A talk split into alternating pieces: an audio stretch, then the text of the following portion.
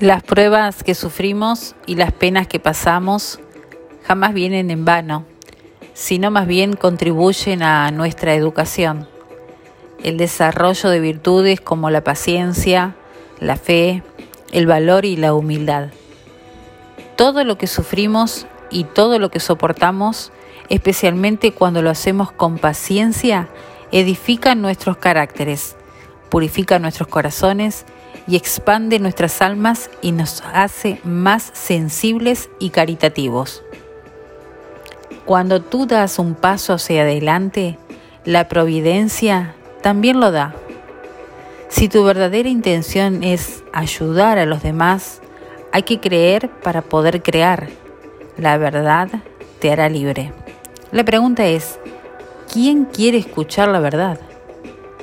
Lo único y absoluto que puedes dominar son tus pensamientos.